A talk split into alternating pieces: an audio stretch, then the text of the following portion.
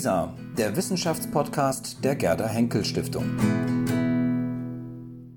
Guten Tag, Herr Pollack. Wir haben ja heute ein Rendezvous, ein Rendezvous auf Distanz.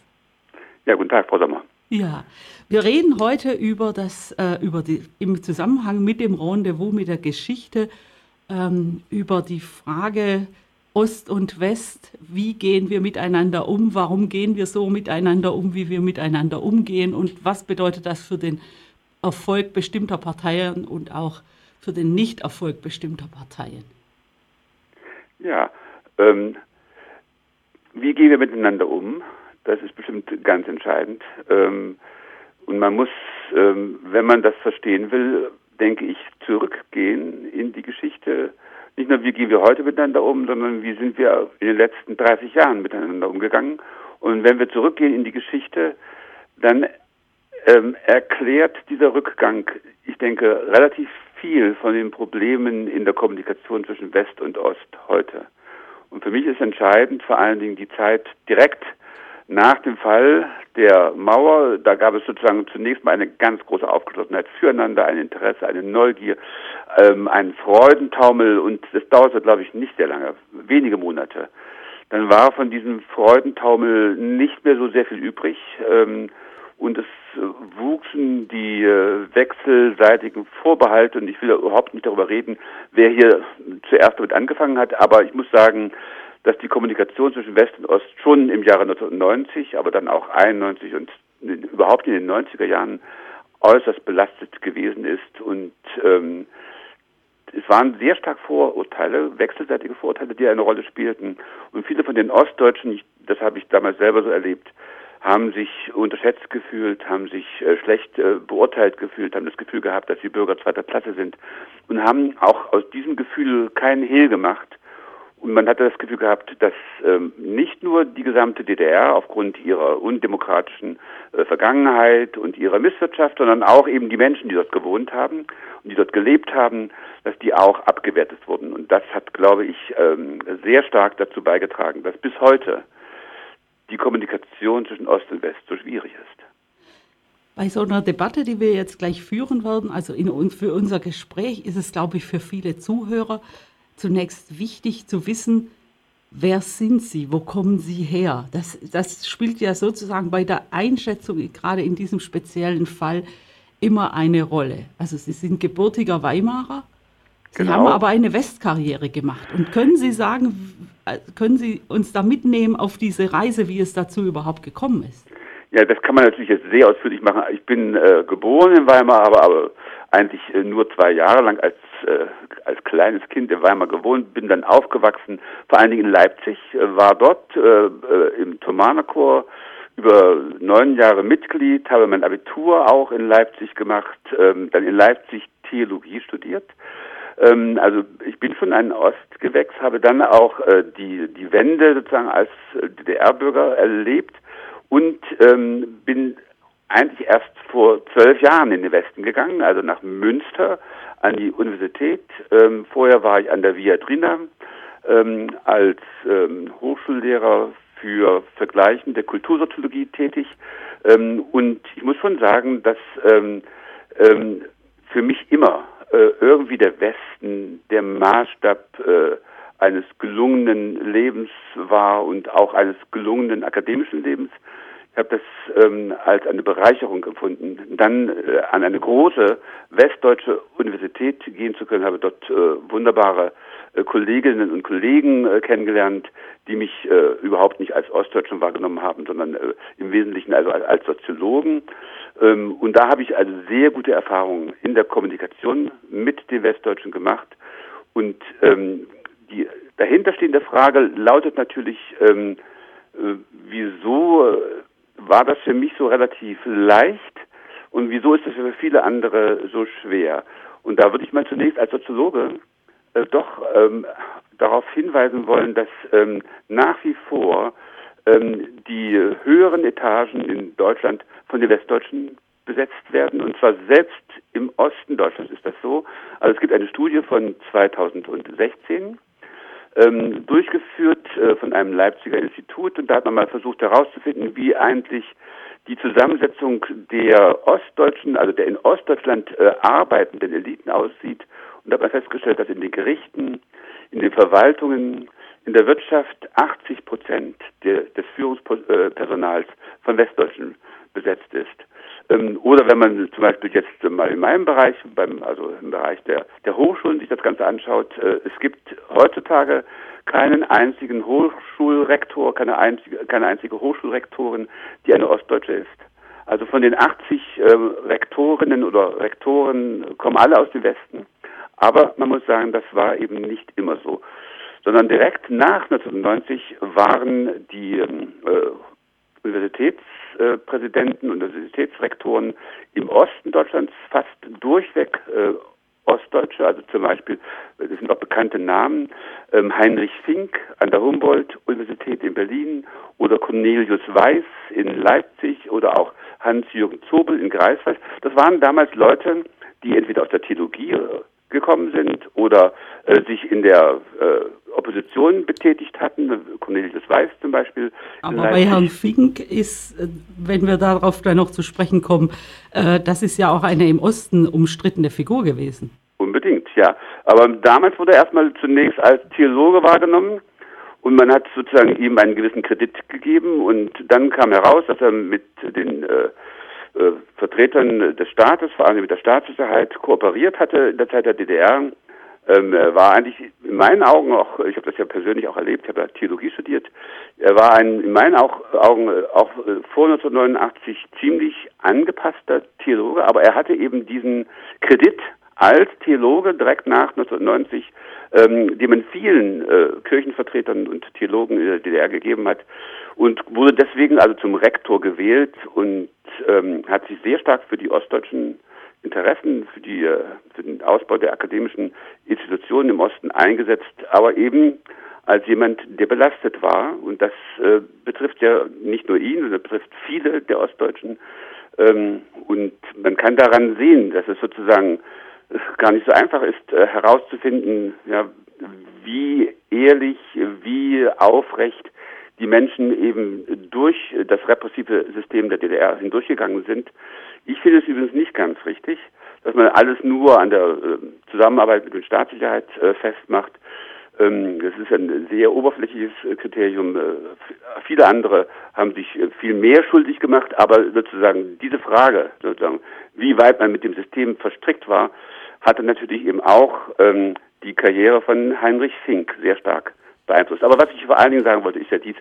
Also direkt nach 1990 gab es schon eben doch auch eine Reihe von Ostdeutschen, die in Führungspositionen tätig waren. Und ich habe davon auch profitiert. Also das war ja der Hintergrund Ihrer Frage. Genau, und wenn wir, wenn wir in diesem Zusammenhang auf Thüringen gucken, dann können wir ja sagen, für die Uni Jena, der Professor Machnick, der konnte ja tatsächlich auch erst nach 1989 Rektor werden, weil er aus einem Bereich kam, de, aus dem er natürlich auch vor seinem politischen Hintergrund nie hätte Rektor werden können.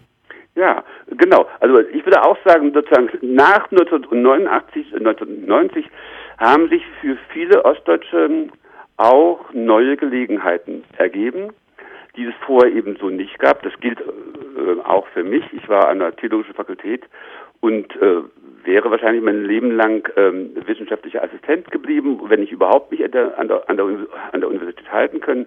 Aber es war, es gab dann auch äh, für die Fakultät, für die Theologische Fakultät in Leipzig äh, ähm, Pläne für die nächste Zukunft und da war ganz klar, wer mein Vorgesetzter wird und welche Position ich äh, wahrzunehmen habe. Also für mich äh, war die Öffnung der Grenze, war das Zusammenwachsen von Ost und West eben auch eine Chance, die äh, ich habe nutzen können und da bin ich auch sehr dankbar. Und ganz gewiss muss man auch sehen, und das gilt eben auch zum Beispiel für Leute wie Heinrich Fink oder auch andere, aber eben auch für mich, dass viele Ostdeutsche nach 1990 tatsächlich auch gefördert wurden. Äh, man war ja äh, auf der einen Seite darum bemüht, die Universitäten umzubauen, sie zu erneuern, sie ideologisch auch zu reinigen. Man brauchte auch ähm, wirklich Experten, das Expertenwissen aus dem Westen, um das zu machen. Und äh, zum Beispiel in der Viadrina, wo ich dann äh, gelehrt habe, Da kamen von den 50 Professoren, die es dort äh, 1994, 95 gab, ähm, von den 50 Professoren kamen nur fünf aus dem Osten, also 90 Prozent kamen aus dem Westen. Und ich muss persönlich sagen, ich finde das richtig, dass ähm, die Universitäten über weite Strecken abgewickelt wurden und dass sie also, ähm, dass sozusagen man versucht hat, ähm, die Universitäten auch im Osten auf das westliche Niveau zu bringen. Und dafür brauchte man die Expertise aus dem Westen. Ich fand das richtig, dass die Kolleginnen und Kollegen aus dem Westen kamen, aber natürlich brauchte man, um das sozusagen diese Umgestaltung der akademischen Landschaft vorzunehmen, auch Leute aus dem Osten. Und ich war einer der wenigen, die von dieser Situation gewissermaßen profitiert haben. Also man, es, es, war klar, man kann nicht eine Universität äh, an der Grenze zu Polen aufbauen, also sozusagen im tiefsten Osten, also in Frankfurt oder, wenn man nur Leute aus dem Westen nimmt. Insofern äh, war das für mich dann eben auch, ähm, ich wurde sozusagen dadurch begünstigt, dass man ein paar Leute aus dem Osten brauchte. Sie, Entschuldigung, Sie haben eingangs gesagt, Sie haben eine Ostbiografie. Und Sie haben das so gesagt, wie ich das gerade sage. Ich würde sagen, Sie haben eine Ostbiografie. Aber ganz häufig wird das so verwendet, als ob es quasi eben diese eine Ostbiografie gäbe, obwohl es im Osten natürlich, ich sage jetzt mal, 16 bis 18 Millionen verschiedene Ostbiografien gab bis zum Ende 89 auch und auch in der Fortfolge. Also es gibt bestimmte Sachen, die sozusagen prägend sind oder die, die alle gemein haben. Ähm, aber es gibt doch auch ganz, ganz große Unterschiede. Aber in dieser Ost-West-Debatte äh, haben wir praktisch Blöcke. Ja, genau. Ähm, also ich würde auch sagen, ähm, gerade wenn man mit Ostdeutschen spricht, fällt mir immer wieder auf, wie unterschiedlich eigentlich die Erfahrungen sind, über die man dann berichtet. Also äh, die Ostdeutschen haben auch äh, in der DDR in ganz verschiedenen Welten gelebt und es gibt die unterschiedlichsten Biografien, also von den Dissidenten über Menschen, die sozusagen sich politisch gar nicht interessiert haben, das war vielleicht sogar die Mehrheit, ähm, und ähm, äh, vielen, die sozusagen versucht haben, aber äh, sozusagen in einer gewissen Annäherung an das System die DDR zu verändern, also aus den Institutionen heraus. Ähm, Menschen in der Kirche, Menschen in der SED waren sich an diesen Stellen oft auch sogar relativ nahe, weil sie sozusagen die DDR als ein Projekt verstanden haben, was sie ernst genommen haben, was sie eben reformieren wollten, was sie humanisieren wollten, demokratisieren wollten.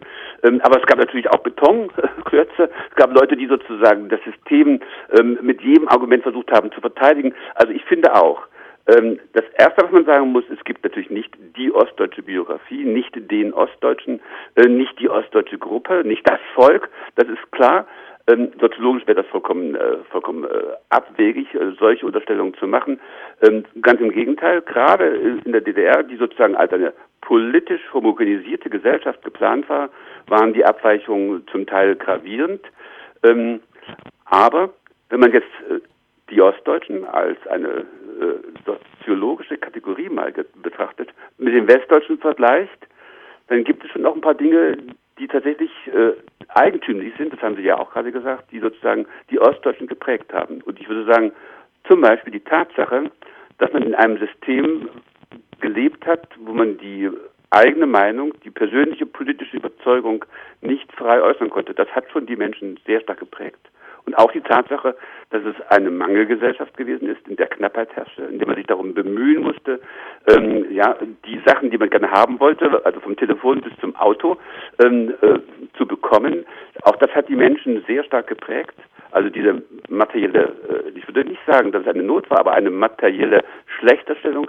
Und was auch die Ostdeutschen sehr stark geprägt hat, alle, würde ich sagen, der ständige Vergleich zum Westen, das Gucken, äh, wie ist es dort, wie hätte man leben können, wenn man im Westen geboren wäre. Und es ist ja so, dass viele der Familien äh, im Osten Deutschlands äh, ihre Verwandten, manchmal ihre nächsten Verwandten im Westen hatten. Ähm, und ich würde sagen, also in einer Vielzahl von Familien gab es immer diese Frage, bleiben wir, gehen wir, vor allen Dingen vor 61 natürlich, ähm, aber auch dann später. Also dieses, diese Orientierung an der westdeutschen Referenzgesellschaft, die ist auch etwas, was ganz typisch ist für die Ostdeutschen. Das hat es so im Westen, würde sagen, fast gar nicht gegeben. Sehr wenig. In der Anfangszeit, in den 50er Jahren schon noch, aber dann später hatte man eigentlich wenig Interesse am Osten und schon gar nicht sich mit dem Osten verglichen. Da guckte man nach Paris, da guckte man nach New York. Ähm, das war viel attraktiver. Ähm, und der Osten war ähm, in den 80er Jahren nicht mehr im Herzen der Westdeutschen. Habe ich Sie richtig verstanden? Sie haben vorher gesagt, das Volk hat es gar nicht gegeben, aber das war doch der zentrale Ruf sozusagen in diesem Herbst 89. Wir sind das Volk. Wer, und dann wird ja auch oft kritisiert, dieser, dieses Umklappen zu, wir sind ein Volk. Genau. Und Sie haben das ja in Leipzig hautnah erlebt, da ist ja dieser Ruf auch aufgekommen mit diesem, äh, wir sind das Volk. Genau, äh, ich war, glaube ich, sogar mit dabei, als dieses, äh, dieser Ruf das erste Mal ertönte auf dem äh, äh Leipziger Nikolaikirchhof ähm, im, äh, im September 1989. Da rief man wir sind das Volk und die Betonung war auf wir. Wir sind das Volk.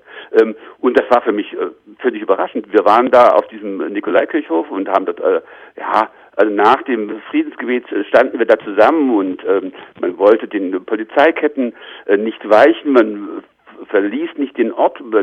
Ob das ein richtiger Protest war, weiß ich gar nicht ganz genau. Aber auf jeden Fall ähm, wollte man irgendwie ein bisschen widerständig sein. Und dann riefen einige, wir sind das Volk.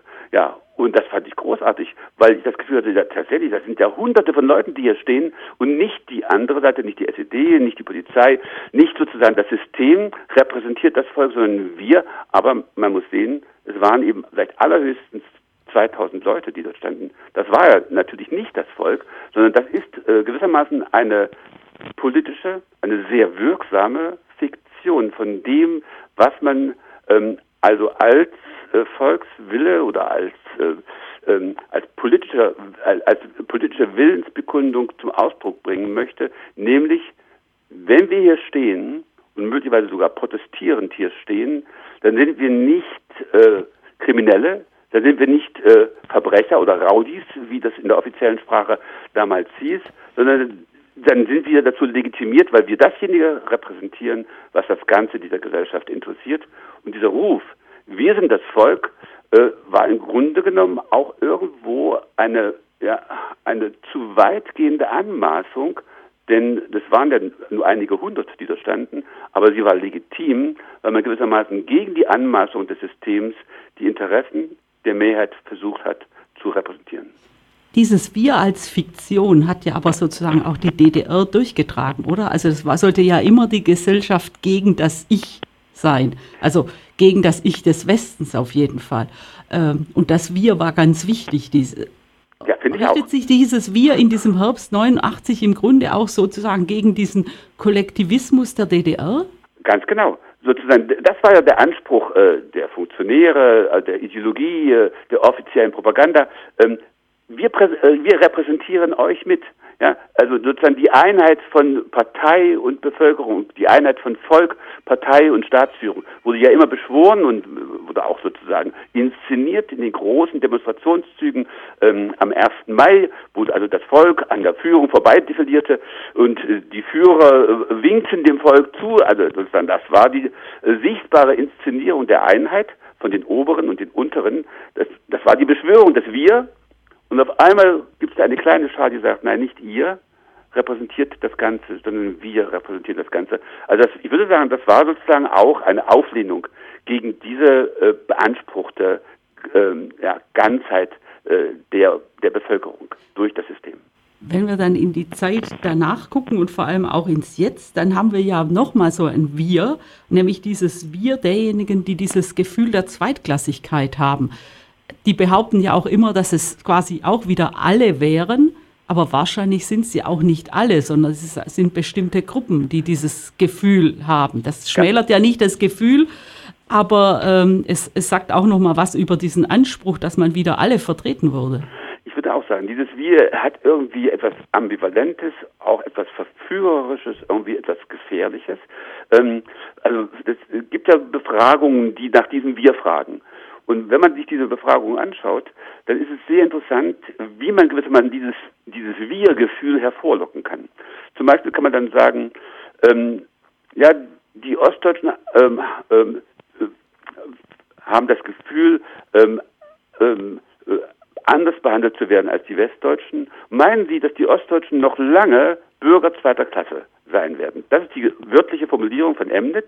Meinen Sie, dass die Ostdeutschen noch lange Bürger zweiter Klasse sein werden? Das heißt, so. das heißt es wird sozusagen schon vorausgesetzt, genau. dass sie in der Vergangenheit und auch in der Gegenwart Bürger zweiter Klasse sein, äh, seien. Das wird ja in dem Moment äh, behauptet und nicht hinterfragt. Ganz genau, das ist eine suggestive Frage, die dieses Wir, ja, der Zweitklassigkeit bereits unterstellt. Und wenn man so fragt, bekommt man über Jahre hinweg eine Zustimmung von 70 Prozent. Also es wird dieses Wir sozusagen abgefragt, es wird hervorgelockt und dann äh, gehen die Menschen, die befragt werden, darauf ein und sagen, ja, wir werden auch noch in Zukunft Bürger zweiter Klasse bleiben. Wenn man fragt, das habe ich auch gemacht mit äh, einem Kollegen, Gerd Pickel zusammen, schon in den 90er Jahren, denken Sie, dass Sie persönlich äh, ja, Bürger zweiter Klasse sind, dann sind es nur 24, waren es damals nur 24 Prozent, die gesagt, die gesagt haben, ja, ich persönlich fühle mich als Bürger zweiter Klasse. Ähm, und wenn man das heute fragt, es ist gerade vor kurzem von, äh, vom äh, ähm, Institut, äh, vom Allensbacher Institut für Demosko äh, Demoskopie eine Umfrage herausgekommen. Ähm, da wurden die Menschen auch gefragt, ähm, ob sie sich als Bürger zweiter Klasse fühlen. Nicht persönlich, sondern sogar allgemein. Und da waren es auch nicht mehr als 25 Prozent. Aber wenn man die Frage anders formuliert, wenn man sozusagen sagt, denken Sie, dass die Ostdeutschen, die Ostdeutschen, ja, wieder dieses Wir, ähm, als Bürger zweiter Klasse behandelt werden, dann sind es wieder viel mehr. Also mit anderen Worten, ähm, es wird da auch eine Kollektividentität zugeschrieben, erzeugt und die kann man natürlich auch ähm, in Anspruch nehmen, also können auch die Ostdeutschen in Anspruch nehmen, um deutlich zu machen, ja, wenn wir uns mit dem Westen vergleichen, dann sind wir halt benachteiligt. Das ist also auch, ich denke, eine, eine, eine Art politisches Instrument, um sich ins Spiel zu bringen. Aber ähm, soziologisch gesehen ja, muss man sagen, es, es handelt sich hier um zugeschriebene Größen, um eine Fiktion, um etwas, ähm, was gewissermaßen erzeugt wird. Aber diese Fiktion ist durchaus politisch wirksam. Wenn ich, die, wenn ich die Welt so betrachte, dass ich sage, andere werden erstklassig behandelt und ich werde zweitklassig behandelt, wer wäre denn eigentlich dann der legitim Drittklassige in dieser Runde? Genau, und darum geht auch sehr wohl der Streit. Also wenn es jetzt zum Beispiel 2015 ähm, eine, eine große äh, Zahl von Flüchtlingen kommen, äh, äh, gibt, die nach Deutschland kommt, ähm, dann muss man sagen, dann geht sehr stark äh, der politische, der soziale Kampf um die Frage, wer ist sozusagen noch unter denjenigen, die sich selber als zweitklassig wahrnehmen. Und ich würde, würde meinen, dass, die, äh, dass, dass der Rechtspopulismus, den wir im Osten haben, sehr viel mit diesem Kampf zu tun hat, äh, um die Frage, wer ist nun eigentlich äh, noch niedriger als diejenigen, die sich ohnehin schon vielleicht in einer zweiten Position sehen. Also mit anderen Worten, es geht hier um Unterschichtung und der, der, der, es wird ja sehr häufig werden ja die Ostdeutschen mit den Zugewanderten verglichen.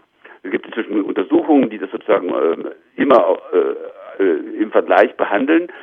Bin ich nicht ganz sicher, ob das so ganz klug ist, äh, aber es gibt auf jeden Fall äh, politisch gesehen hier eine Auseinandersetzung darum, ähm, wer nun sozusagen noch niedriger steht als diejenigen, die sich als Bürger zweiter Klasse definieren. Und führt das letztendlich auch, also dieses, wenn ich so bereit bin, so schnell mich selber irgendwo einzuordnen oder zu sagen, ich bin in der falschen Schublade und für andere auch Schubladen habe, führt das dann eigentlich auch dazu, dass die gerade die AfD mit, mit diesem Thema dann auch realisieren kann? Ich finde. Auf jeden Fall. Also wenn man jetzt danach fragt, äh, was sind Motive für die Wahl der AfD, dann spielt es eine sehr, sehr große Rolle, ob man das Gefühl hat, ähm, gerecht, das, jetzt kommt ein, ein, ein Maßstab mit ins, äh, ins Spiel, der sehr wichtig ist, ein, ein Gerechtigkeits, Gerechtigkeitsmaßstab, ob man das Gefühl hat, gerecht behandelt zu werden. Und ein wichtiges Motiv für die AfD ist nicht das einzige, aber ein wichtiges Motiv für die Wahl der AfD besteht darin, dass man sagt, ich bekomme nicht dasjenige, was mir zusteht. Also man, ähm, man ordnet sich gewissermaßen selber in der Gesellschaft ein, indem man sich mit anderen Gruppen äh, vergleicht. Und in der Soziologie wird das, auch in der Politikwissenschaft wird das äh, bezeichnet als relative Deprivation. Also man vergleicht sich und fragt danach, äh, bin ich schlechter gestellt als die anderen? Und wenn man das Gefühl hat, ja, dann ist das ein wichtiges Motiv dafür, dass man dann ähm, eine Partei wählt, die systemsprengend und systemkritisch ist.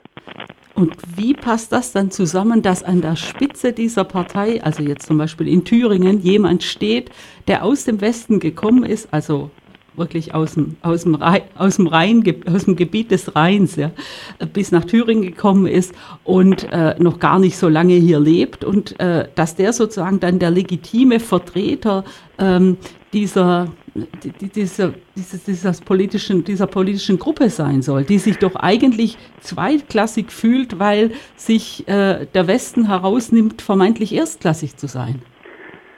Ja, also ich würde sagen, man muss das, glaube ich, unterscheiden bei den, also was, äh, was trägt dazu bei, dass politische Parteien Erfolg haben?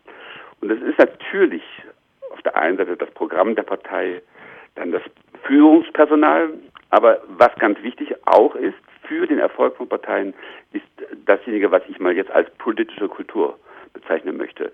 Und äh, wenn dann äh, Vertreter aus dem Westen äh, in den Osten kommen und gewissermaßen die Interessen äh, der Ostdeutschen versuchen wahrzunehmen, dann greifen sie gewissermaßen auf ein Potenzial zu, was es kulturell, sozial im Osten bereits gibt, eben auf dieses hohe Maß an Unzufriedenheit, wobei man ja sagen muss, es sind ja nicht alle, die unzufrieden sind, sondern es ist eben eine bestimmte Gruppe, die unzufrieden ist. Es ist ja sogar eine Minderheit, die unzufrieden ist. Die Mehrheit ist ja sehr zufrieden. Aber diese Gruppe, die da unzufrieden ist, die kann gewissermaßen politisch mobilisiert werden. Und jetzt würde ich sagen, ähm, dass das gelingt, hängt äh, wahrscheinlich weniger an den Führungspersonen und weniger am politischen Programm, denn es fällt auf, dass die ja, dass die Gruppe der Unzufriedenen auch auf ganz andere Weise politisch mobilisiert werden kann. Also vor 20 Jahren haben die politisch Unzufriedenen vor allen Dingen die Linke gewählt, also da waren sie sozusagen linksorientiert. Jetzt auf einmal wählen sie rechts man muss schon fragen. Aber Entschuldigung, das ist ein bisschen zu einfach. Die ganze Zeit hindurch hat es auch immer am rechtsextremen Rand Parteien gegeben. Also Natürlich, nicht umsonst ja. hat man sich so lange mit der NPD auseinandergesetzt. Das fing auch übrigens ja gleich 1990 an. Sie erinnern sich selber noch, als an sehr vielen Autos erstmal dieser DVU-Aufkleber klebte. Und also da gab es auch schon von vorne weg ein Potenzial dafür. Ja, das schon richtig, aber wir müssen auch die Mehrheitsverhältnisse betrachten. Also ähm, vor, vor 15 Jahren hat die Linke äh, ungefähr 20 Prozent der Wählerstimmen bekommen im, Westen, äh, im Osten.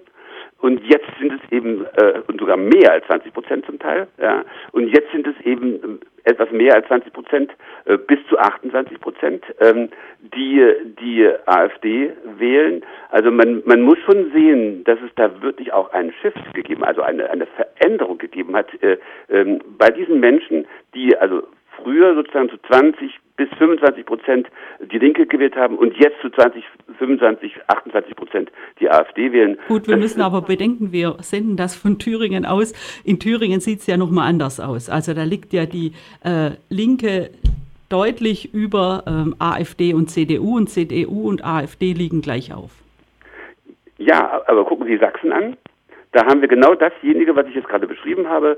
Also vor 15 Jahren waren das äh, bisschen mehr als 20 Prozent, die die Linke gewählt haben. Jetzt ist die Linke zurückgefallen auf ungefähr 10 Prozent und, ähm, äh, und die AfD wird zu über 20 Prozent gewählt.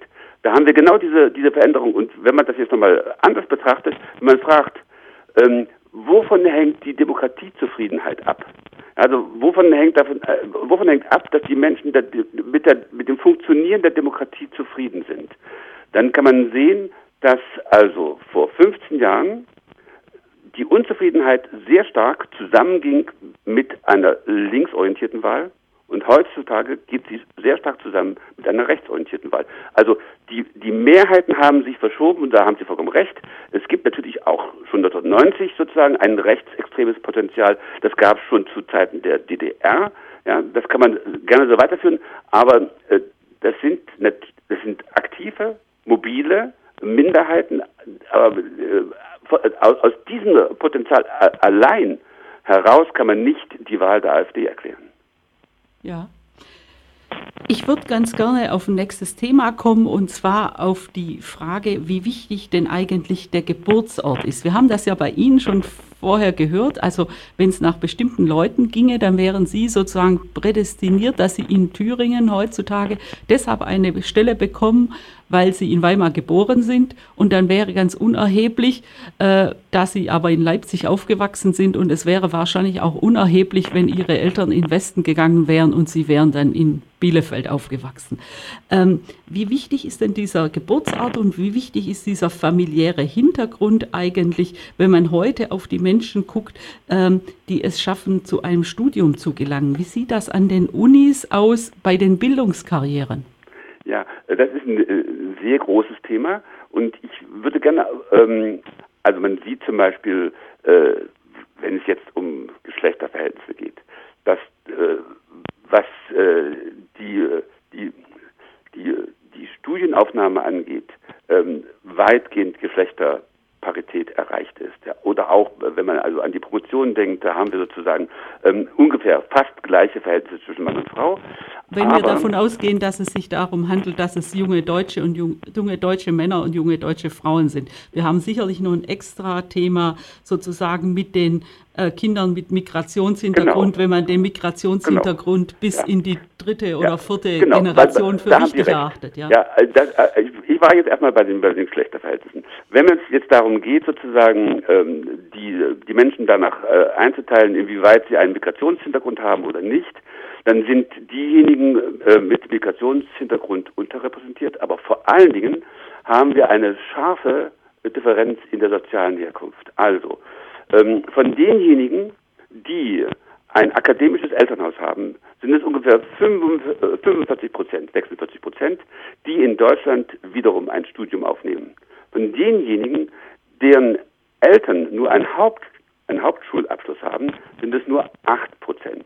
Das heißt, das System, ähm, äh, das Bildungssystem in der, in der, in der Bundesrepublik ähm, ist an dieser Stelle ähm krass ungerecht äh, insofern, als dass diejenigen, die aus den höher gebildeten Elternhäusern kommen, äh, weitaus bessere Chancen haben als diejenigen, die aus nicht äh, so hochgebildeten äh, Elternhäusern kommen. Und da ist jetzt nun Folgendes wichtig. Ähm, da muss man fragen, wie kann das überhaupt kommen, angesichts der Tatsache, dass rechtlich gesehen eigentlich alle die gleichen Bildungschancen haben. Das gilt übrigens auch für Migranten, das gilt für Ostdeutsche, das gilt für Mann und Frau, das gilt für die unterschiedlichen sexuellen Orientierungen, aber sozial gesehen, kulturell gesehen, faktisch haben wir diese starken soziostrukturellen Differenzen. Und das ist und, ja früh, das ist ja in der Bundesrepublik, ich sag mal, früh aufgefallen, weil man ja schon in den 60er Jahren äh, erhebliche Anstrengungen unternommen hat und später vor allem natürlich unter den SPD-Regierungen äh, das Thema vorangetrieben hat, also dass auch das Arbeiter- und Bauernkind im Westen eigentlich zum Abitur geführt werden sollte, dass es das Studieren auf dem zweiten Bildungsweg gab, dass auch in langjährig CDU geführten Bundesländern überall neue Hochschulen gegründet wurden in den nach 68er Jahren. Also da gab es ja mal ganz massive Entwicklungen in diese Richtung. Genau. Und ich finde auch, das ist sozusagen die entscheidende Frage. Wie kann das kommen, äh, dass es sozusagen diese äh, sozialen Ungleichheiten gibt, obwohl rechtlich gesehen alle Chancengleichheit haben und obwohl so viel getan wurde, ähm, zum Beispiel um den zweiten Bildungsweg zu, äh, zu, ermöglichen oder auch die, die Anstrengungen der SPD, ja, ähm, also man muss fragen, wie kann das kommen? Und ich würde sagen, die wesentliche Antwort liegt wahrscheinlich in den Elternhäusern. Also in Elternhäusern, die formal gesehen nicht ein hohes Bildungsniveau aufweisen, wie andere spielt eben auch die Bildungsanstrengung nicht diese Rolle, hat sie sozusagen nicht diesen Stellenwert, das ist nicht die einzige Erklärung, aber es ist eine wichtige Erklärung, nicht diese, äh, nicht diesen Stellenwert wie in anderen Familien, wo die Eltern äh, selber hochgebildet sind und wo sie wissen, wie viel von der, von der, von dem Bildungsniveau äh, äh für die eigene äh, berufliche Laufbahn abhängt. Ähm, und ich glaube, dass also auch in den Elternhäusern, die sozusagen, ähm, wo sich die, wo sich Vater und Mutter ähm, äh, also selber schon um eine höhere Bildung bemüht haben, äh, die Bereitschaft auch höher ist, äh, in die Bildung der Kinder zu investieren, sich Zeit zu nehmen für die Kinder, ihnen etwas zu erklären, ihnen vorzulesen, sich mit ihnen zu beschäftigen, mit ihnen zu diskutieren, wegen mir auch äh, über Politik, also sie sozusagen gesellschaftlich ähm, zu öffnen. Und das hat natürlich eine Konsequenz für ja, die Fähigkeit der, der, der jungen Menschen, dann selber auch ein Studium aufzunehmen. Also ich würde sehr stark auf die Familien rekurrieren als den Ort, wo gewissermaßen die Anlagen, die die Kinder haben, ähm, ausgebildet werden und wo dann bestimmte Fähigkeiten, bestimmte Interessen eben auf eine bestimmte Art und Weise gefördert werden. Was mir in dem Zusammenhang auffällt, ist bei den Familien, die ab 45 als Flüchtlinge, wie man sie nannte, ja, ähm, die nach Westdeutschland kamen, da war es ganz oft so, es waren ja meistens äh, waren nur die Mutter und die Kinder. Ja, der, der Vater war entweder kriegstot oder kam äh, spät und traumatisiert zurück. Aber da war ja ganz oft eine ganz hohe Bildungsanstrengung in den Familien, weil klar war, man hatte ja sonst auch nichts, also kein Grund und Boden. Vielleicht konnte man sich irgendwann ein Häuschen bauen.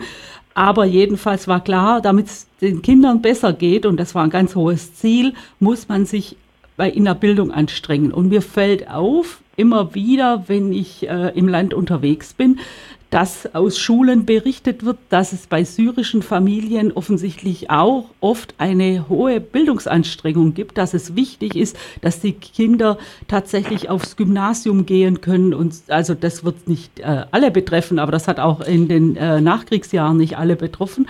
Aber das offensichtlich auch da, möglicherweise vor einem höheren Bildungshintergrund der Eltern auch, ähm, klar ist, Bildung ist das wichtigste Gut. Ja, genau. Das kann ich bestätigen. Ähm, also äh, ich habe mich selber auch mal äh, mit ähm, mit, ähm, mit, mit, mit religiösen Minderheiten vor allen Dingen, äh, aber das äh, geht ja zusammen dann auch mit äh, ethnischen und nationalen Minderheiten in Deutschland beschäftigt.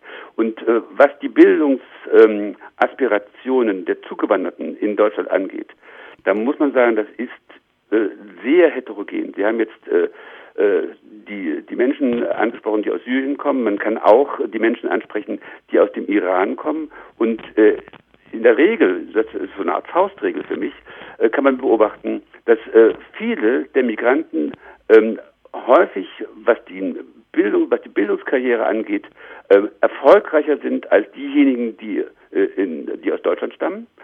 Ähm, aber es gibt bei den, äh, bei den Zugewanderten eben auch einen hohen Prozentsatz äh, derjenigen, die weniger erfolgreich sind. Das ist sozusagen sehr stark polarisiert.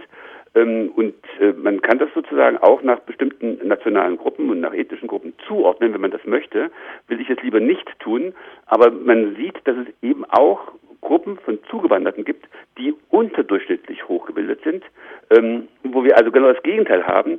Und man, äh, es, es ist im Grunde ziemlich logisch. Diejenigen, die zuwandern, müssen viel mehr ähm, Anstrengungen aufwenden, um ähm, die Bildungsanforderungen zu bestehen, als die hier in Deutschland äh, ähm, Einheimischen, schon in sprachlicher Hinsicht. Und das kann herausfordern zu besonderen Bildungsleistungen. Das kann aber auch entmutigend sein und es wirkt einmal in die eine und einmal in die andere Richtung. Dann kann man auch Differenzen machen zwischen äh, Jungen und Mädchen.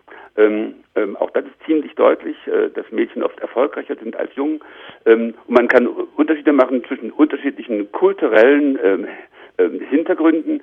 Ähm, und es ist sehr interessant, dass sozusagen die, dass Minderheiten sehr wohl auch in der Lage sein können, äh, besonders äh, erfolgreich ihre Bildungs, ihren Bildungsweg zu absolvieren, aber äh, sozusagen es gibt genauso gut auch äh, die gegenteiligen Erfahrungen. Hm.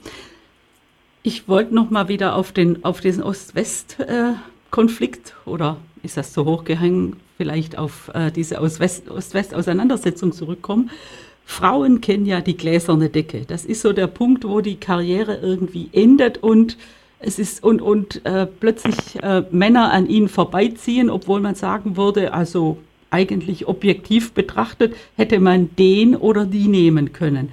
Das ist ja wahrscheinlich eben auch so, ich sage jetzt mal, für den mittelalten Ostmann eine ganz neue Erfahrung, dass eben der mittelalte Westmann an ihm vorbeizieht. Ja, genau. Also manchmal zunächst zu, den, äh, zu der Tatsache, dass also äh, Frauen im Durchschnitt ja, oft sehr erfolgreich sind, äh, wenn es um das Studium geht, auch noch wenn es um die Promotion geht und dass dann danach das sehr oft ähm, abbricht. Und man muss hier ganz nüchtern, das ist jetzt ein bisschen ja, schwierig, das äh, gut auszudrücken, man müsste jetzt ganz nüchtern sehen, es sind eben doch die Frauen, die die Kinder bekommen. Und irgendwann wollen natürlich auch die Familien Kinder haben. Und äh, nach wie vor. Wir könnten aber doch, wir könnten an der Stelle doch auch, auch sagen, es sind aber auch die Väter, die offensichtlich dann, wenn das Kind da ist, die ihre Vaterrolle noch nicht in der nicht, noch nicht ja, so genau. wahrnehmen, ja. dass äh, die Mutter in ihrer Mutterrolle nicht völlig gebunden ist. Ja, genau, genau. Äh, das ändert sich, ja, muss man schon sagen. Das ändert sich sozusagen äh, vielleicht nicht schnell genug und nicht tiefgehend genug, aber man muss schon sagen, dass auch äh, zunehmend äh, junge Väter bereit sind, die Elternzeit äh, zu absolvieren, dass sie sich auch äh, verantwortlich fühlen für den Haushalt und für die Erziehung der Kinder mehr als das vor 20 Jahren der Fall war. Aber das reicht eben noch nicht, sondern die, die Last liegt eben ähm, doch nach wie vor mehr bei äh, auf den Frauen als auf den Männern und ähm, sozusagen bis zu einem bestimmten Punkt ähm, sind ja die Frauen genauso erfolgreich wie die Männer und dann ab einem bestimmten Punkt ist das eben nicht mehr der Fall. Und da muss man schon auch ähm, über die Verteilung der Lasten in den Familien sprechen, über, ähm, ja, über die Kindererziehung und wie da sozusagen die, die Verantwortungen verteilt sind. Das spielt erstmal eine, eine in meinen Augen ziemlich große Rolle. Ja. Aber das liegt natürlich auch an den selbstgegebenen Regeln und die Regeln sind selbst gegeben worden zu einer Zeit, wo man an diese Mütter äh, nicht denken wollte oder gar nicht denken musste. Das heißt, solange jetzt zum Beispiel in so einer Beamtenlaufbahn oder auch in so einer Universitätskarriere die Zeit, in der die Frau als Mutter sich um das kleine Kind gekümmert hat, als Ausfallzeit gilt und nicht eigentlich im Grunde als eine Zeit, die so wichtig ist wie ein Auslandsaufenthalt fürs Leben sozusagen, ja, für die Teilnahme am Leben, äh, solange das sozusagen negativ angerechnet wird und nicht wenigstens neutral oder gar positiv, äh, so lange fällt das ja natürlich der Frau auch immer dann am Ende aufs Fuß. Ja, genau. Natürlich auch ähm, einiges unternommen, um dagegen zu steuern. Also zum Beispiel gibt es Programme, äh, äh, akademische Programme, die äh, Frauen besonders fördern, nachdem sie Kinder bekommen haben, also Wiedereinstiegsprogramme in das, in, in, in das äh, Wissenschaftssystem. Dann bei den äh, Bewerbungen wird ganz ausdrücklich äh, immer wieder darauf hingewiesen, dass man die die, die, die Mutterzeiten, also die Zeiten, wo die, wo die Frauen zu Hause geblieben sind, ähm, äh, mit bedenken soll und ihnen nicht negativ äh, anrechnen soll. Also zum Beispiel, wenn man jetzt jemanden ähm, für, für ein Stipendium vorsieht oder für eine Promotionsstelle, dann spielt es eben eine, eine Rolle und zwar keine negative, sondern eine positive, wenn diese Frauen äh, äh, ja, bereits Mütter sind und das wird ihnen angerechnet, das wird ihnen positiv angerechnet und es wird ihnen nicht zu Last gelegt. Also man versucht da schon gegenzusteuern, auch wenn das an vielen Stellen eben noch nicht gelingt. Und man sieht es ganz deutlich. Also zum Beispiel äh, bei den Professoren äh, haben wir eben ungefähr vielleicht 23 Prozent, äh, ungefähr 23, 24 Prozent ähm, Frauen. Ähm, aber bei den Neuberufungen haben wir ungefähr etwas mehr als 30, 33 Prozent Frauen. Das ist immer noch nicht die Hälfte, das ist immer noch keine Gleichberechtigung. Aber man sieht, dass sozusagen Anstrengungen unternommen werden, die in die richtige Richtung führen. Und äh, da, da, haben Sie vollkommen recht. Das sind Regeln, sozusagen Normen, Werte, die sozusagen in Jahrhunderten gewachsen sind, ähm, dass, der, dass der Mann bevorzugt wird, die Frau benachteiligt wird. Das ist tief verinnerlicht. Selbst dort, wo man sich darum bemüht, ähm, ja, Gleichberechtigung äh, zu gewährleisten, selbst dort gelingt es oft nicht.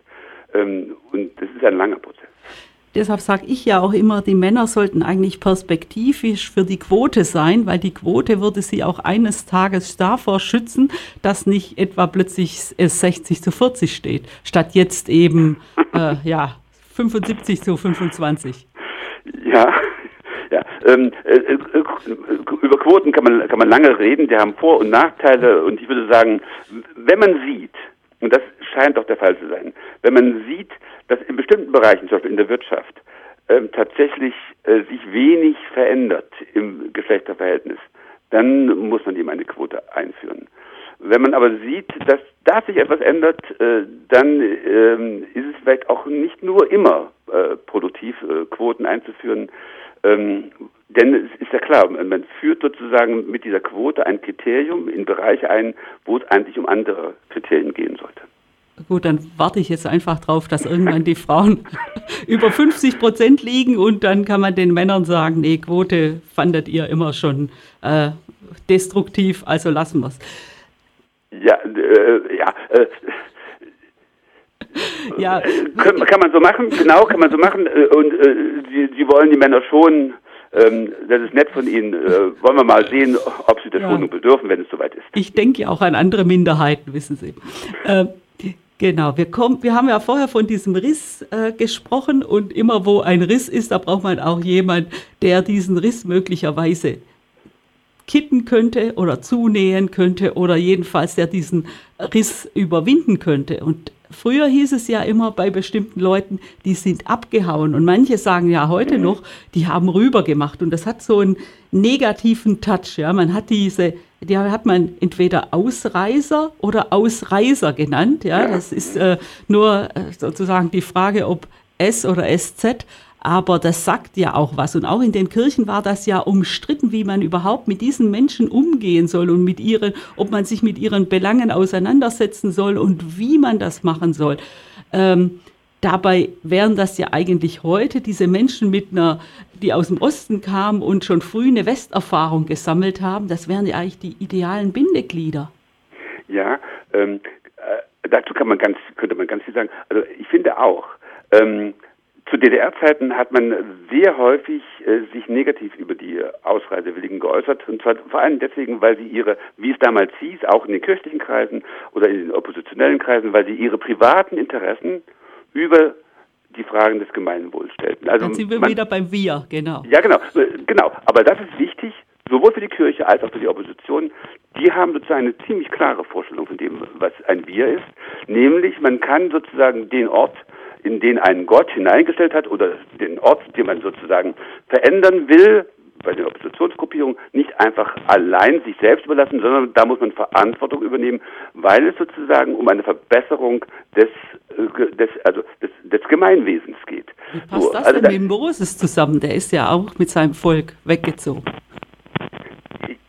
Moses kommt, spielen, äh, bringen Sie jetzt ins Spiel. Also ich würde jetzt erstmal ganz gerne diesen ja. Gedanken zu Ende führen. Sozusagen, äh, wenn man die Ausreisewilligen negativ betrachtet, dann steht dahinter eben genau dieses, äh, äh, dieses Bewusstsein, äh, dass man sowas hat wie eine Gemeinwohlverpflichtung. Und die Ausreisewilligen, die Ausreiser, die haben gewissermaßen diese Verantwortung äh, dieses äh, Gefühl der Verantwortung für ein größeres Gemeinwesen aufgekündigt. Und deswegen wurden sie sehr häufig attackiert von den Oppositionellen innerhalb der Kirche. Pfarrer, die in den Westen gegangen sind, haben zunächst erstmal keine Einstellung bekommen im Westen. Also da gab es sozusagen diese starke Orientierung, wie Sie gerade gesagt haben, auf das Wir. Ähm, und zugleich muss man das auch mit ins Spiel bringen, was Sie auch schon gesagt haben, nämlich dies, dass die Menschen, die eben zwei Systeme kennengelernt haben, die äh, mobil sind, dass die oft Brückenbauer sein können, ähm, dass die sozusagen oft eine Horizonterweiterung äh, äh, durchlaufen haben, die andere, die am Ort geblieben sind, so nicht haben. Und es gibt ja sozusagen jetzt sowohl die Wanderung von Ost nach West als auch die Wanderung von West nach Ost. Ähm, und, und in beiden Fällen sind das ganz unterschiedliche Gruppierungen, aber wahrscheinlich doch äh, in jedem Falle äh, Menschen, die gewissermaßen viel stärker politisch orientiert sind als diejenigen, die am Ort geblieben sind. Dazu gibt es auch Befragungen, neue Befragungen, also das hat man über Jahre hinweg gar nicht so genau beachtet, aber man sieht jetzt, dass das politische Interesse derjenigen, die in den jeweils anderen Teil übergewechselt äh, sind, höher ist als äh, äh, die Bevölkerung, äh, äh, als diejenigen, die äh, am Ort geblieben sind. Also Mobilität ähm, eröffnet neue Horizonte und macht die Menschen politischer und äh, aufmerksamer für gesellschaftliche Veränderungsprozesse. Und insofern würde ich Ihnen zustimmen. Also zu DDR-Zeiten wurden die, ja, wurden die Ausreiser, diejenigen, die weggegangen sind, äh, sehr häufig kritisch betrachtet. Ähm, heutzutage ist das eigentlich ein Potenzial, würde ich sagen. Und wenn ich noch eine persönliche Bemerkung anschließen darf, ich habe, ähm, als ich damals nach Frankfurt-Oder an die Viadrina gegangen bin, großen Wert darauf gelegt, dass an meinem Lehrstuhl ähm, Mitarbeiter kommen aus dem Westen, die sozusagen das Know-how mitbringen. Und diese Kooperation zwischen West und Ost ähm, hat mir sehr geholfen, aber ich habe es an vielen Stellen, an, an, vielen anderen Stellen auch beobachtet, dass tatsächlich die Kooperation äh, zwischen West und Ost äh, oft äh, beachtliche Erfolge hervorgebracht hat im akademischen Bereich, ähm, zum Beispiel am Max-Planck-Institut für Bildungsforschung. Da haben auch Leute aus dem Osten und Leute aus dem Westen zusammengearbeitet und die haben mit die besten Arbeiten zu den Transformationsprozessen äh, im Osten ähm, veröffentlicht. Also ich würde sagen, da ist ein Potenzial da in, in diesem Wandern von Ost nach West oder von West nach Ost, ähm, was man äh, ja, was man schon beobachten kann und was man vielleicht sogar noch stärker äh, in Anspruch nehmen kann. Hm. Sie haben an etwas Interessantes erinnert, nämlich daran, ähm, dass diese äh, Pfarrer, die aus, dem, äh, aus der DDR weggehen wollten, äh, im Westen keine Anstellung erhalten haben. Aber gleichzeitig konnte ja ein Westpfarrer, äh, der auch aus Gründen der Selbstverwirklichung, sagen wir mal, in den 70er, 80er Jahren nach Südamerika wollte oder nach Australien oder so, der konnte frei gehen. Er konnte sich wahrscheinlich auch entsenden lassen, weil man da äh, Verbindungen hin hatte. Das ist doch auch eine Form der Zweitklassigkeit und das ist doch auch noch eine Form der Einschränkung. Ich verstehe schon die eine Seite, dass man sagt, äh, du musst an dem Platz äh, bleiben, an den dich Gott hingestellt hat, aber wer ist denn die Kirchenbürokratie, dass sie weiß, wo Gott jemanden hingestellt hat? Ja, es gab ja sogar dies, dass man also in den 50er Jahren wo die Verfolgung der Christen und die Repression der Kirchen am stärksten gewesen ist in der DDR, dass man da die Menschen, äh, die, die, die Angestellten in der Kirche, die Pfarrer, die ausgebildeten Theologen geradezu dazu motiviert hat, in den Osten zu gehen. Es waren dann meistens äh, Leute, die schon aus dem Osten kamen, die dann zurückgegangen sind und ähm, also zum Beispiel Werner Kruscher, denn der spätere Bischof äh, von äh, Sachsen-Anhalt, ähm, äh, also von der Kirchenprovinz, wie es damals hieß, ähm, äh, der, das war eigentlich ein, ein, einer, der sozusagen aus dem Osten kam, aber im Westen studiert hatte und dann zurückging in den Osten. Das hat man sehr stark befördert, weil man natürlich die Christen, das Leben der Menschen in der DDR stärken wollte. Ich würde sagen, diese, diese, also diese kirchenbürokratische ähm, äh, äh, Regel, dass man zunächst mal die Leute, die dann sozusagen aus der DDR abhauen, wie es damals hieß, äh, die in den Westen gehen, dann nicht angestellt hat, war auch ein Ausdruck, so würde ich es interpretieren, von Solidarität mit denjenigen, denen es schlechter ging. Und ich finde schon, irgendwie ist das auch, ich glaube, auch theologisch zu rechtfertigen, dass man sagt, ja, es sind eben die Armen, es sind diejenigen, denen es schlechter geht, die unsere Unterstützung brauchen. Und äh, wenn man sozusagen die Armen und die, denen es schlechter geht, wenn man die verlässt, dann ist das schon auch fragwürdig, auch äh, vor dem Evangelium der berühmteste sozusagen in dieser Reihe ist sicherlich der Vater von Frau Merkel, aber das liegt an Frau Merkel, dass er der berühmteste ist. Ähm, und das wird ja oft eher so eingeschätzt, dass man sagt, der war besonders rot. Ja, das kann ich nicht genau beurteilen. Also das ist äh, tatsächlich ähm, die, die allgemeine Meinung, dass er stärker angepasst war als viele andere Pastoren. Man muss sehen, dass die Kirchen in der DDR, das finde ich das Wichtigste, dass sie tatsächlich ähm, einen, äh, einen enormen Aderlass hinnehmen mussten, vor allen Dingen in den 50er Jahren und dann auch in den 60er Jahren, äh, weniger in den 70er und 80er Jahren. Die Kirche wurde tatsächlich äh, äh, als eine Bastion, als eine Festung von der SED behandelt, die es zu stürmen gilt. Und man hat das tatsächlich geschafft in den 50er Jahren, vor allen Dingen durch die Einführung der Jugendweihe, die äh, sozusagen der Kirche die äh, jugendliche Basis äh, genommen hat. Und diese Erfahrungen waren tatsächlich traumatisch, würde ich sagen, für die meisten derjenigen, die in der Kirche Verantwortung getragen haben. Und jetzt gab es verschiedene Möglichkeiten, darauf zu, zu reagieren. Manche haben gesagt, wir müssen widerstehen, aber da ging die Bevölkerung, auch die christlich äh, gebundene Bevölkerung in der DDR nicht mit. Äh, Im Grunde genommen wurden die Kirchenleitungen in ihrem Widerstandswillen von der Bevölkerung alleingelassen. Und die Kirchen haben ja zunächst auch versucht äh, zu widerstehen ähm, und konnten das aber nicht durchhalten, weil die Menschen wirklich zu Tausenden massenhaft aus der Kirche ausgetreten sind oder aber die Kinder nicht haben taufen lassen. Und jetzt gibt es die andere Möglichkeit, äh, dann nenne ich mal jetzt Albrecht Schönherr, der gesagt hat, wir müssen aus dieser reaktionären Ecke, in die man uns hineinstellt, herauskommen. Wir müssen versuchen, sozusagen ein Arrangement zu finden, dass man hier in der DDR, in diesem atheistischen System, auch als Christ leben kann. Und jetzt kann man das sozusagen, äh, ja, als eine Form der Anpassung äh, äh, interpretieren. Man kann aber auch sagen, ähm, die Kirche kann nur so stark sein, wie die Widerstandskraft der Bevölkerung. Und die Bevölkerung hat zwar am 17. Juni 1953 äh, Widerstand geleistet, aber ansonsten kaum. Und die, und die Kirche war im Grunde genommen dann auch sozial gesehen mehr oder weniger auf sich gestellt, alleingelassen. Und ich würde dann äh, nicht so schnell den Stab über jemanden brechen, der dann gesagt hat, ja, versuchen wir doch irgendwie auch mit den Machthabern zu reden und ihnen entgegenzukommen, Kompromisse zu schließen und ihnen möglicherweise sogar hier und da nach dem Munde zu reden, damit wir unser Posaunenfest durchführen können, damit wir unsere Ausbildungsstätten weiterhin betreiben können.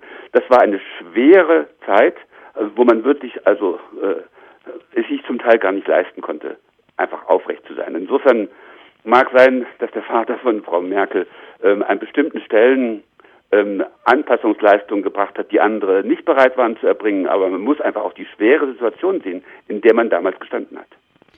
Ich würde zum Abschluss ganz gerne noch auf das uns bevorstehende Superwahljahr 2021 schauen und das ja unter Corona-Bedingungen, und ich gehe davon aus, dass Corona jetzt nicht irgendwie zum ersten äh, Advent irgendwie vorbei sein wird oder alles wird wieder relativ normal werden.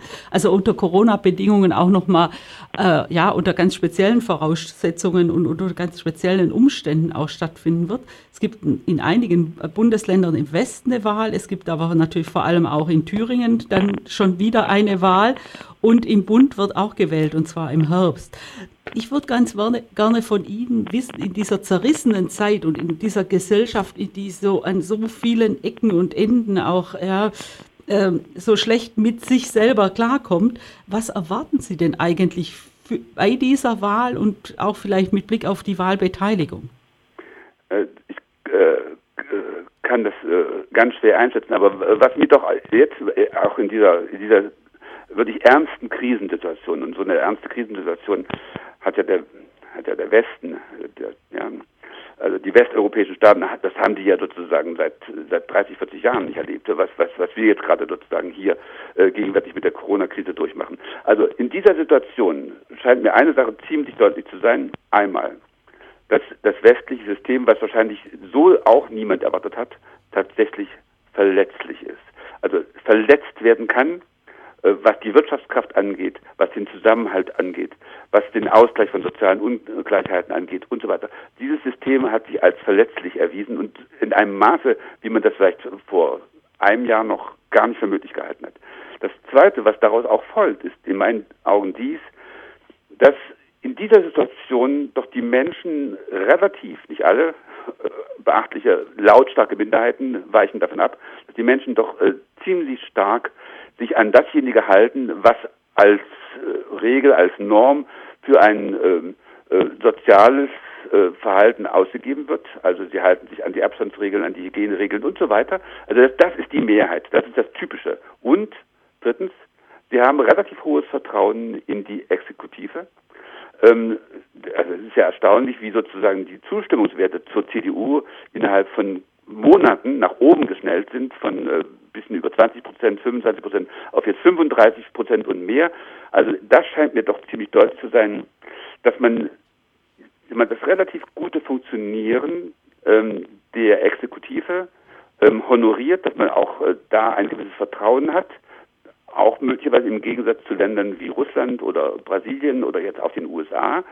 Ähm, und das finde ich ähm, doch irgendwie den, den zentralen Punkt. Ich glaube, ähm, dass die, dass die Wahlen wahrscheinlich äh, eher sozusagen äh, ein Ausdruck dessen werden könnten, dass man ähm, zu diesem westlichen System sich stärker stellt, dass man es versucht stärker zu unterstützen und dass die polarisierenden Kräfte, die es eben natürlich in der Gesellschaft auch gibt, dass die eher äh, nicht von dieser Krise profitieren.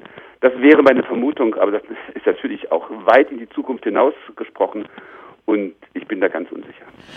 Darüber reden wir dann vielleicht beim nächsten Rendezvous in einem Jahr.